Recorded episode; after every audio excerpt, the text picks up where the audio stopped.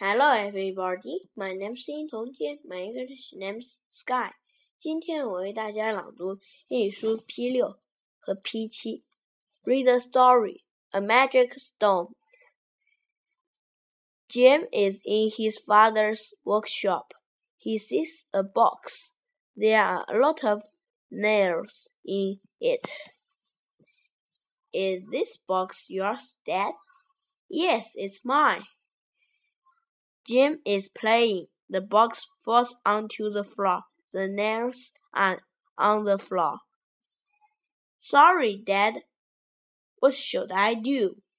Jim's father gives him a black stone. It is hard and smooth. Be careful. The nails are sharp. Try this stone. Jim puts the stone near the nails.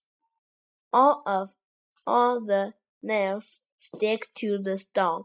Soon the floor is clean again. Wow, it's a magic stone. It's a magnet.